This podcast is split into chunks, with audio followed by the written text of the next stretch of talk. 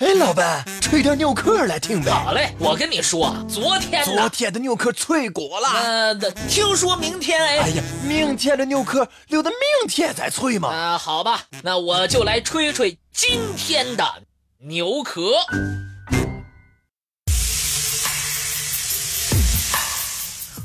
在法国境内的比利牛斯山脉中，有一个叫做劳迪斯的小镇，每年。都会吸引着全世界成千上万的人前往。原来，这个镇上有一个岩洞，洞里有一源清泉，常年累月的流淌。据说，这是一股圣泉，有着神奇的治病功能。圣泉源于一个传说：一八五八年。一位名叫玛丽伯纳·索比拉斯的小女孩，在这个溶洞当中玩耍。忽然，圣母玛利亚出现在她的面前。圣母告诉女孩，岩洞的后面有一眼清泉，这个泉水能够治疗百病。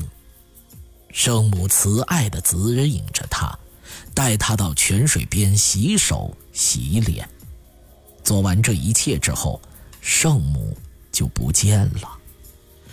小女孩把这个消息告诉了镇上的人，从此大家都知道了圣泉的奥秘，也体验到了圣泉的灵验。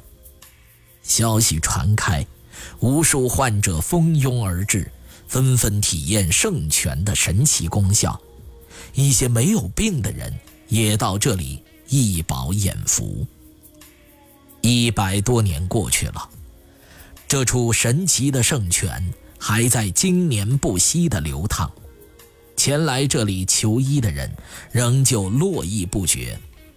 据统计，每年大概有四百三十万人来到劳迪斯镇，其中不少人是身患疾病，有的甚至已经病入膏肓，被现代医学宣判了死刑的病人。难怪有人说，圣泉的吸引力远远的超过了圣地麦加、梵蒂冈和世界三大宗教的发祥地耶路撒冷。直到现在，每天都有人不远万里来到劳迪斯，只是为了能在圣泉的水池内浸泡一下。据说，只要这么一泡。他们的病情便能减轻，甚至可以不药而愈，这是现代医院都做不到的呀。意大利青年维托利奥·密查利的经历是最具代表性的。他患了一种极为罕见的癌症，当时癌细胞已经扩散，破坏了他左胯部的骨头和肌肉。X 光透视片显示，他的左腿只有一些软组织，还同骨盆相连，看不到一点骨头的成分。他的左侧从腰部至脚趾被打上了石膏，已经不能行动。这位可怜的年轻人辗转多家医院，却被告知他的病无药可医。医生还告诉他。他最多只有一年的寿命了。一九六三年五月二十五日，密查利在母亲的陪伴下，抱着死马当作活马医的心态，经过十六小时的艰难跋涉，来到了他最后的希望之地——劳迪斯。第二天，密查利便急不可耐地。去圣泉沐浴，在几名护理员的照顾下，他光着身子进入冰冷的泉水中。当然，他那打着石膏的左腿并没有浸着，只是用泉水进行冲淋。在圣泉沐浴之后，奇迹出现了。几个月以来一直没有胃口的蜜查利开始有了饥饿感，而且胃口奇佳。几乎是前所未有过的。密查利和家人终于看到了希望。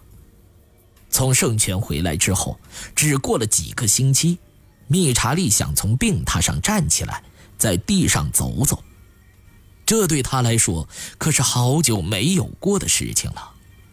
他拖着那条打着石膏的左腿，从屋子的一头走到另一头。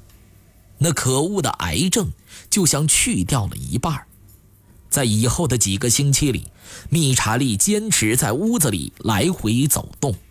体重也增加了，到了年底，他的疼痛竟然全部消失了。一九六四年二月十八日，离圣泉沐浴还不到九个月，密查利的不治之症好像就痊愈了。医生们为他除去了左腿上的石膏，并且再次进行了 X 光透视。片子上清晰显示出，那完全损坏的骨盆组织和骨头竟然出人意料的再生了。又过了两个月，密查利已经可以行动自如，甚至参加一点半日制的工作。不久之后，密查利就像从来没有得过那场大病一样，顺利的在当地一家羊毛加工厂。实现了再就业。像密查利这样的病例，现代医学是无法解释的。重要的是，这样的病例并非个别。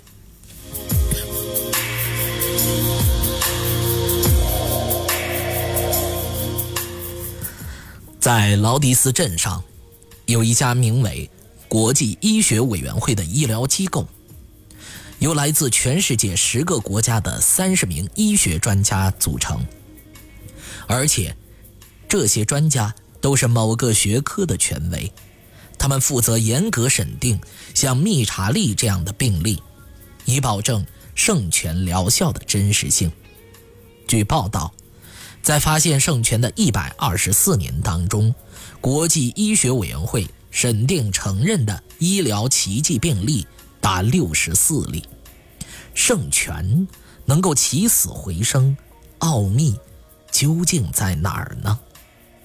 至少到现在，还没有一个权威的解释得到公认。相信只要现代医学不断发展，总有一天我们能剥去圣泉那扑朔迷离的外衣，解开这个谜团。